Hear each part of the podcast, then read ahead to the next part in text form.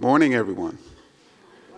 So it's, it's truly an honor for me to, to be here before each and every one of you. Thank you to the organizers of this symposium. Thank you for that introduction. But most of all, I'd like to thank all of you, particularly the college students, because I know when I was in college, waking up on a, on a Sunday morning wasn't necessarily something that I, that I love to do. But, you know, thank you all for, for coming. This is actually my first time in Germany. Um, and, and, and I'm loving my time here, and so thank you for um, the hospitality. And so I'm, I'm here to, to talk about how to be an anti racist, which, as you stated, is, is the title of my upcoming book. But in order for us to really understand how to be an anti racist, I think first and foremost, we have to understand the many ways in which we are taught without necessarily knowing it how to be racist.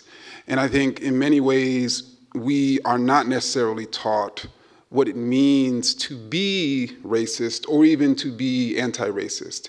And if there's anything that people across the globe are taught about race, it's that, it's that we are taught to deny that we are racist. And so I come from Washington, D.C., and uh, many Americans who study racism have identified our US president as racist. Um, but he constantly describes himself as the least racist person you've ever met, the, the least racist person you've ever interviewed, the least racist person you've ever encountered. He constantly says, No, no, I'm not a racist. Even we have congressmen like Steve King of, of, Iowa, who in the same article he talks about what's wrong with terms like white supremacy and white nationalism. And then in the same article he says, I'm not racist. And that was in an article in the New York Times. And, and it's consistent because in, in the United States in particular, when people are charged with being a racist, expressing racist ideas, supporting racist policies, their typical response is to say, I'm not racist. And, and so, what that means is, I've been actually trying to, I should say, figure out what that means. Like, what does it mean to be a not racist? Because that's essentially, I'm not racist. They're not saying they're racist, and they're certainly not saying they're anti racist. So, they're almost creating this category of not racism. And, and, and I'm trying to figure out what does it mean to think as a not racist? What is the history of not racism? How do not racists look at the world? And, and the more you sort of study not racism, the, the more you realize it is the denial of racism itself. And, and that the denial of racism is the heartbeat of racism. And throughout the history of, of, of the racialized world, which is essentially the history of the modern world, people, whether slave traders, whether enslavers, whether segregationists, whether colonizers, you name it, they typically denied that their ideas denigrating another racial group of people, that their policies exploiting and oppressing another group of people, they typically denied that those ideas were racist. They, they typically stated that their ideas, their policies are, are God's law. In, in the United States, probably the most popular pro slavery theory was this idea that, that enslaved Africans were the cursed descendants of, of Ham and that we were cursed permanently into slavery. And so by enslaving us, they were simply following the Bible. They weren't racist or prejudiced, they were following God's law. And, and of course, continuing on, it was also an argument of nature's law, of science, that we should be going to colonize Africa and, and Asia and Latin America because obviously, by nature or even by nurture, these peoples are inferior. In that we're not just colonizing them, we're civilizing them. So, if anything, our policies and our ideas are good for humanity. Anybody know what I'm talking about? And, and so, what I'm ultimately saying is that throughout the history of racism, practitioners of racism, racists, have constantly denied that they were racist. that is fundamental to this history. And, and the way that they've sought to deny it was by classifying themselves as not racist, while simultaneously refusing to define what a not racist is. And essentially, what they've been doing is constantly redefining racism by defining themselves out of it. Everybody understand how that happens? So, and, and, and so to give an example, for the better part of US history, it was black people and other non white racial groups were considered genetically inferior until, and I should say probably across the Western world, there were these notions of eugenics, of course, until what happened with the Nazi Holocaust in World War II made eugenics as a theory and as a movement completely impractical and, and completely abhorrent. And so, as a result, what happened in the 1950s, in particular, and 40s, is theorists and scientific and scientists started making the case that that these people, these people of color, were, were no longer inferior biologically. Jews weren't inferior biologically, they were inferior culturally and behaviorally. Right? And so, so but then they were like, we who are saying that these peoples are, are culturally or behaviorally inferior are not racist. The only people who are racist are eugenicists. And so they redefine racism to define their own ideas out of it. And, and, and really, since the 1950s, people who have consistently said that their ideas, that, that certain racial groups are, are culturally or even behaviorally inferior have been arguing against other peoples who've been saying that they're by nature or genetically inferior. And, and, and since they consider those notions of genetic and, and biological and innate inferiority to be the real racist ideas, they've looked in the mirror and said, I'm not as bad as those folks, so I am not racist. And, and, and so I'm, I'm saying this all to say that we can no longer consider the concept of not racism.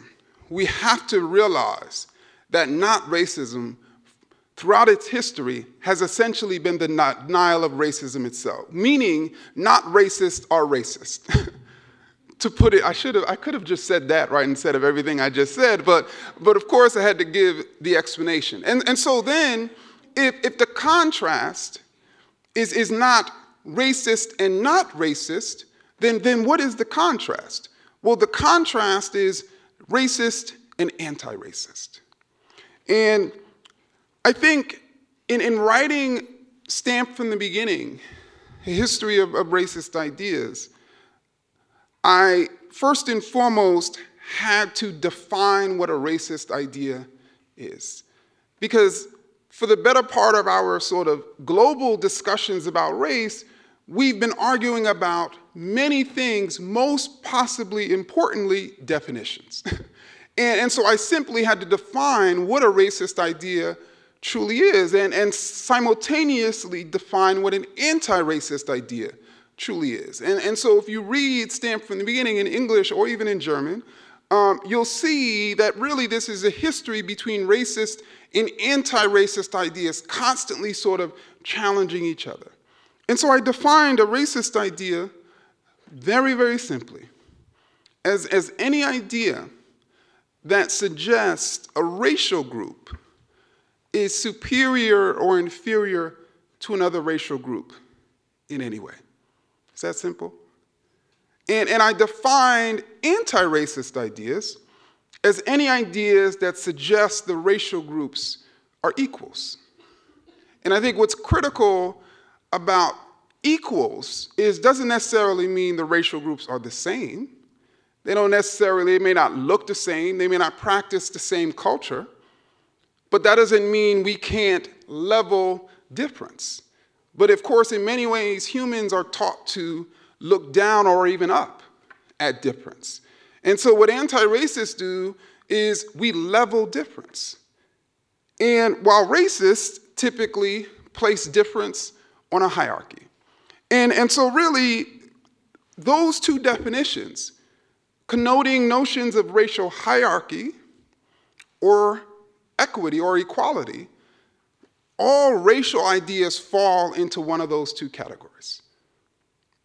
And typically, racist ideas make the case that the problem of society, the racial problem of society, is particularly those other people. In, in, the United States, the, the governing, most popular problem coming from the most powerful person in our country, he's telling us that the problem of our society is people coming across the border, is those so called animals and rapists and criminals, that they are creating the problems of our society. And while anti racists would say there's nothing wrong or inferior or bad about any groups of people. And, and so, if there are problems, if there are racial problems in our society, if there are racial inequities, or if there are racial injustices, then those injustices, then those problems, then those inequities must be the result of power and policy. And so, that fundamentally has been the collision from the beginning of the racial story. In the United States, when the United States was founded, it was founded on freedom. At the same time, many, many people were enslaved. And Americans were debating why do we have this massive racial inequity where you have white people as free and, and, and black people as enslaved? Why? And again, racists made the case it's it's because black people are the cursed descendants of Ham. It's, it's because actually American slavery is better than, than African barbarism. There's something wrong or even good about slavery for these people.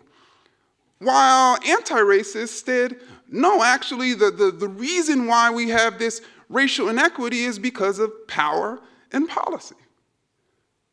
And, and throughout the history of, of, of the United States, there's been racial inequities.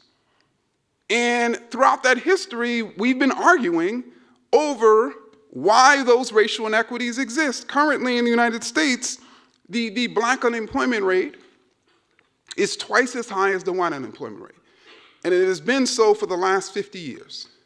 Currently in the United States, about 40% of the incarcerated population is black, even though nationally, black people make up about 13% of the population.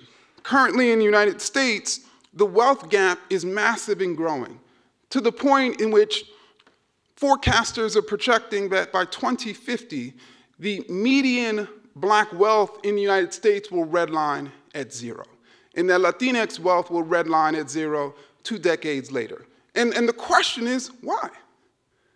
And racists say the reason why black people are twice as likely to be unemployed is, is because black people are lazy, is because black people are unqualified, is because black people don't want to work. While anti racists say racist policies within the employment industry. While when it comes to the incarcerated population, racists say because black people are violent, black people are criminal like, black people commit more crimes. While anti racists say racist policies within the criminal justice system. And when it comes to the wealth gap, racists say because black people don't want to save, because, because black people don't want to sort of invest their money wisely, or when they invest it, they invest it stupidly. There's something wrong with the way black people save and invest and, and, and, and react within the economic system. While, while anti racists say racist policies in, in the housing industry, racist policies in the banking industry, racist policies across the board.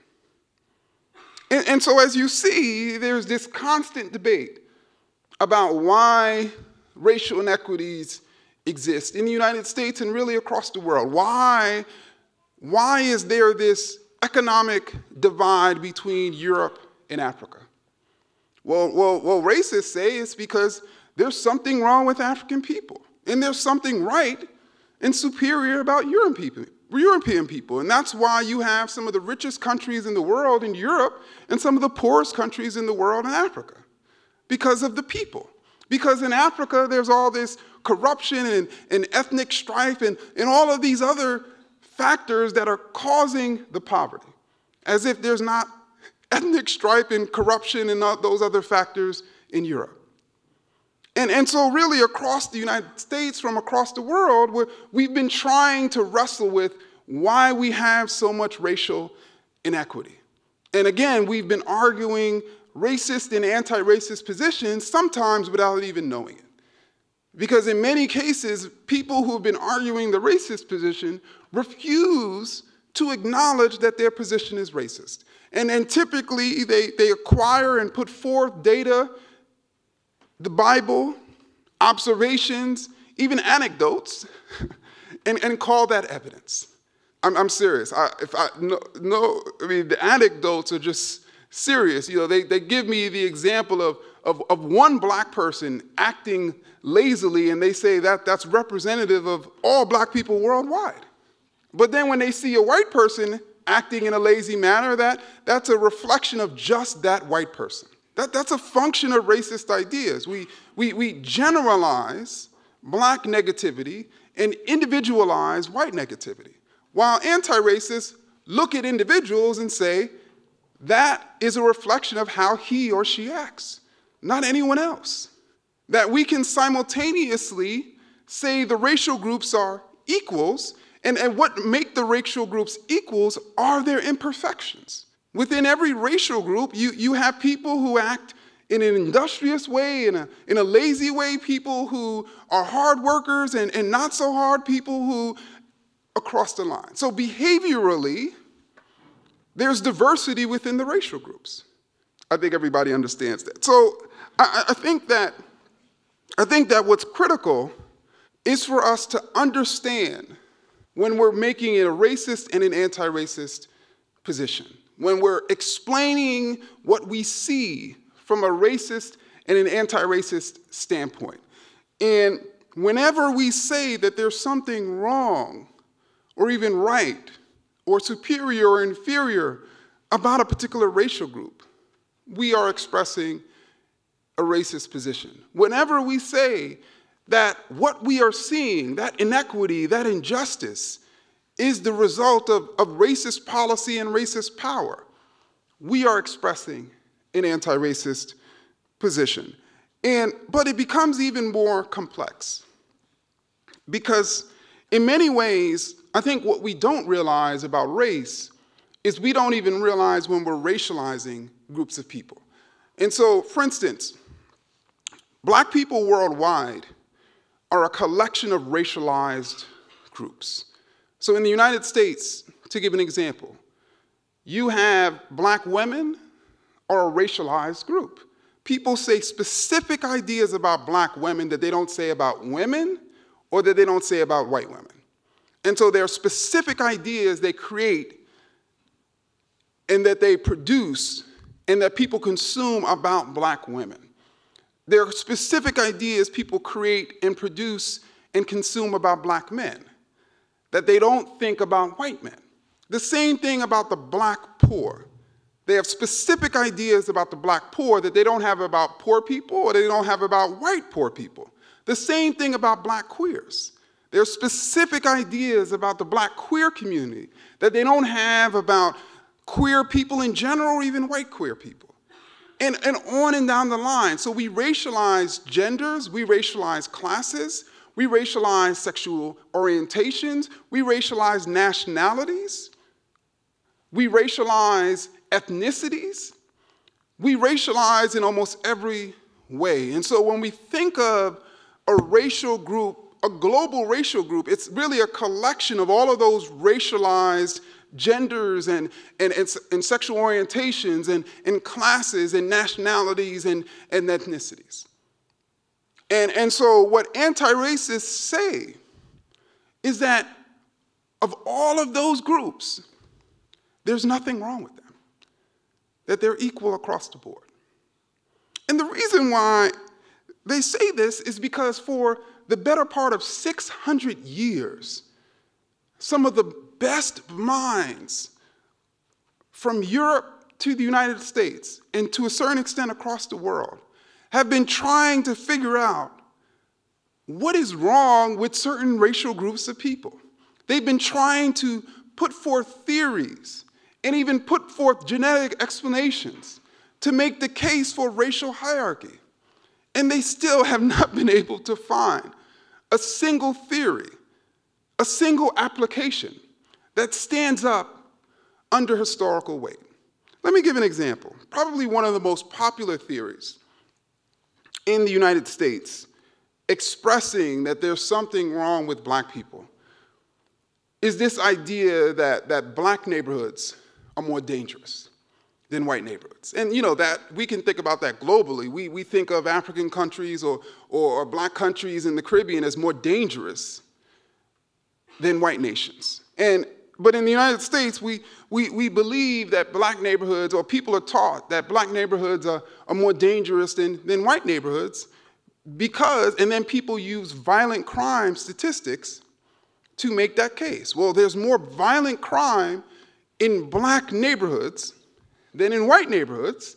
So that shows definitively, empirically, that black neighborhoods are more dangerous, which means black people are more dangerous, which means black people are more violent, which means they should be incarcerated in massive numbers, which means it makes sense when a police officer goes into those communities and they're fearful and they shoot and kill people who don't even have weapons. All of that makes sense because it stems from this notion that these neighborhoods are more dangerous. And those notions stem from violent crime data. What's interesting in the United States is that it is believed that is what's making these neighborhoods dangerous, what's making them have higher violent crime levels, is because of the blackness of the people. That's why people say it's a black issue. That's why people talk about things like black on black crime. But if, if the real cause of this was the blackness of the people, then that means no matter where black people resided in the United States, no matter what their community looked like, they would have similar levels of violent crime. Everybody understand that? If, if, if what's causing the violence, that means if, if there's a black middle income neighborhood, there's a black upper income neighborhood, it's going to have the same levels of violent crime as the black impoverished neighborhood. If what's causing the violent crime levels is blackness. But that's not the case. Black middle income and upper income neighborhoods in, in the United States tend to have lower levels, far lower levels of violent crime. And it just how happens to be the same case in, in the white community and in the Asian community, in the Native community, in the Latinx community. What we see is this relationship between higher violent crime levels and higher levels of poverty and unemployment across the racial board. But if we are led to believe that the cause of the violent crime is black people, then the solution becomes one perspective, we have to just lock them up. The other perspective is we have to figure out a way to civilize and develop black people. But if the cause across the racial board is poverty and unemployment, then it creates a different set of solutions that some of the very politicians who want us to believe that the problem is blackness do not want to engage in. That, that the solution, therefore, becomes what? Jobs. Better jobs. More economic opportunity across the racial board. And, and so that theory is widely held despite the data that is in our face that shows us it's not the case. And so, what an anti racist would say is, is, is really across the United States and to a certain extent across the world. You have higher levels of unemployment and poverty, you're probably going to have higher levels of, of violent crime. And this is why we as a world should be tackling issues like global poverty. That for this world to be, have so much resources and, and so much riches, for us to be able to live another moment, another day, another week with, with people living on a dollar a day does not make any sense. But instead, we put a tremendous amount of money into war and police officers when eliminating global poverty is cheaper. Anyway, um, so, um, so I think that we should also understand the causes behind the production and reproduction of racist ideas. And, and this is critical because, from the standpoint of anti racist, how you understand the source of the problem is going to determine your solutions. And we have largely been taught that the source of racist ideas, in other words, the reason why people have produced racist ideas over the course of, of history, is because of their own ignorance, is because they just hated people. And I referenced the President of the United States, typically when he says things like Robert E. Lee, who was a Confederate general, that he was a good guy. When, when, when he says something like this, people typically respond, oh, he's ignorant. When, when he classifies African nations as shitholes, people typically respond, oh, he's, he's ignorant. He hates African people. That, that's the typical response when people say things that are widely believed to be racist.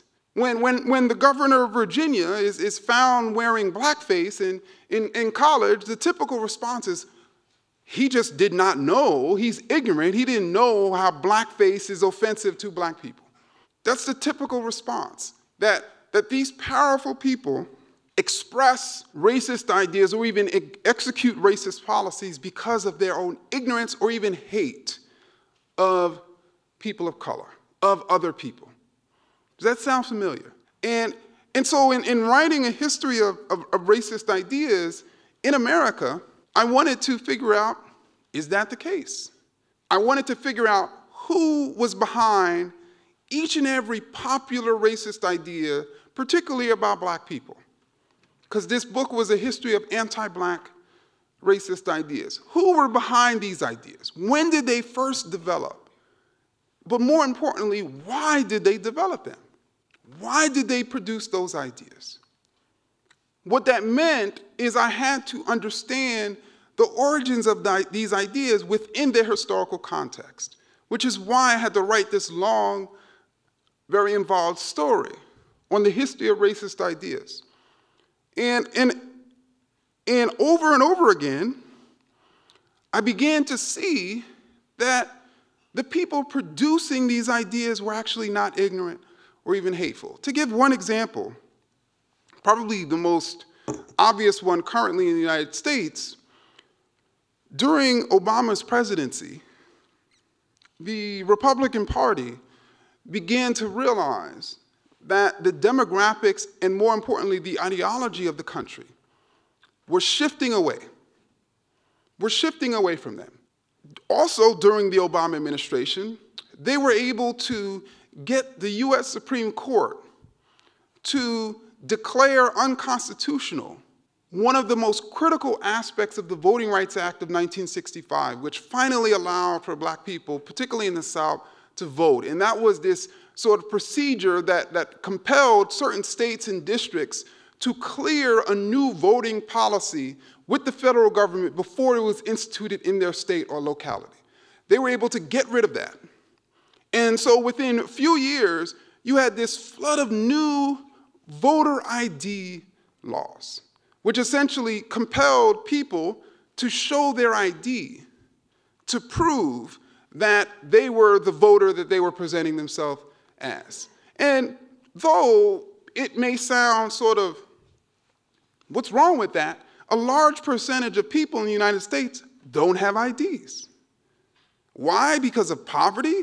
Or why? Because in states like Alabama, after they've passed their voter ID law, they also shut down the institutions in many rural black communities where you can get your ID, which then force people to have to travel a very long way to get something that they didn't even necessarily need for their everyday life. Many senior citizens didn't have IDs and many students. And, and so this was a way to essentially be able to target people who had not been voting for the Republican Party, to essentially create a scenario in which they're no longer able to vote unless they can get those IDs, which for many people was very difficult. But then, did they say that that's the reason why they instituted these very strict voter ID laws? Of course not. They stated that, you know what? The reason why we, we are instituting all of these new voter ID laws and a menu of other new policies that I can talk about later is because there's massive amounts of voter corruption. In other words, there's this problem of the poor, or more specifically, the corrupt black voter. I'm not sure how familiar you are with American history, but, but after the Civil War, there was this reconstruction of, of, of the South, and there emerged these Reconstruction governments. And these Reconstruction governments were largely led by formerly enslaved black people and working class and poor white people. These were the people who essentially were able to rule the South after the Civil War. And many of the former planters and enslavers were, to a large extent, shut out. So, how were they able to regain control of the South? How were they able to begin allying in some capacities with those working class and, and working poor blacks to shut black people out of the electoral process? By pushing this theory of the corrupt black voter and the corrupt black politician who was oppressing the white South. And so, this idea of the corrupt black voter is very old and a very nasty racist idea in American history, and it's reemerged to justify voter ID laws. And so then, what do people do? Oh, you're saying there's corruption? There's people voting fraudulently? Okay, let's study this matter. Let's figure out whether, in fact, there is voter corruption. And, and people started studying the matter. And, and, and, and we found in the United States that, that voter corruption happened as often as people reported being abducted by aliens. No, seriously. I can't make that up. That's how rare people fraudulently presenting themselves to vote, meaning they're presenting themselves as voting for someone else, happens in the United States. It is extremely rare. But did that then lead to the current administration saying, okay, you know what, let's, let's start moving away from these, these, these voter ID laws and other similar voting policies? No, they actually said the problem was worse than we thought. And, and the current administration created a voter electoral commission to study and investigate just how bad the problem was. To again justify these laws. And so then people started consuming these ideas of, of, of, of, black voters and other voters being corrupt. And, and so in recent elections, people would go to black voting districts with their weapons to guard against voter corruption. So, in other words, the racist ideas made them hateful. Everybody see that? And, and so I actually found in, in, in writing this, because this consistently happened over the course of history, people instituting racist policies.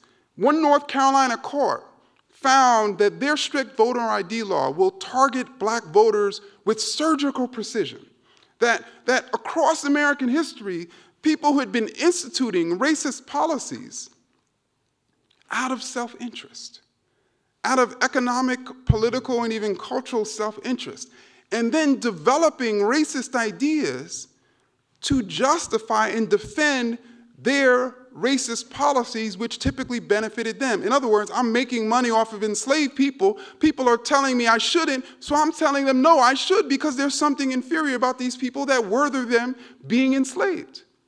And then people consumed these racist ideas. And that is how they became ignorant and hateful. And so I actually chronicled racist policies leading to racist ideas and racist ideas leading to ignorance and hate. And so, knowing that, from the perspective of anti racist, we can now begin to see why our efforts to educate away the racist ideas of the powerful policymakers have failed. Because they weren't instituting those ideas out of ignorance. They were instituting those ideas out of self interest. I'm sorry, they weren't producing those ideas out of, out of ignorance. They were producing those ideas out of self interest to defend their policies that benefited them.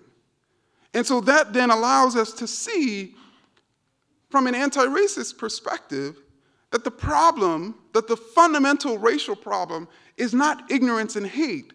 The fundamental racial problem is power and policy.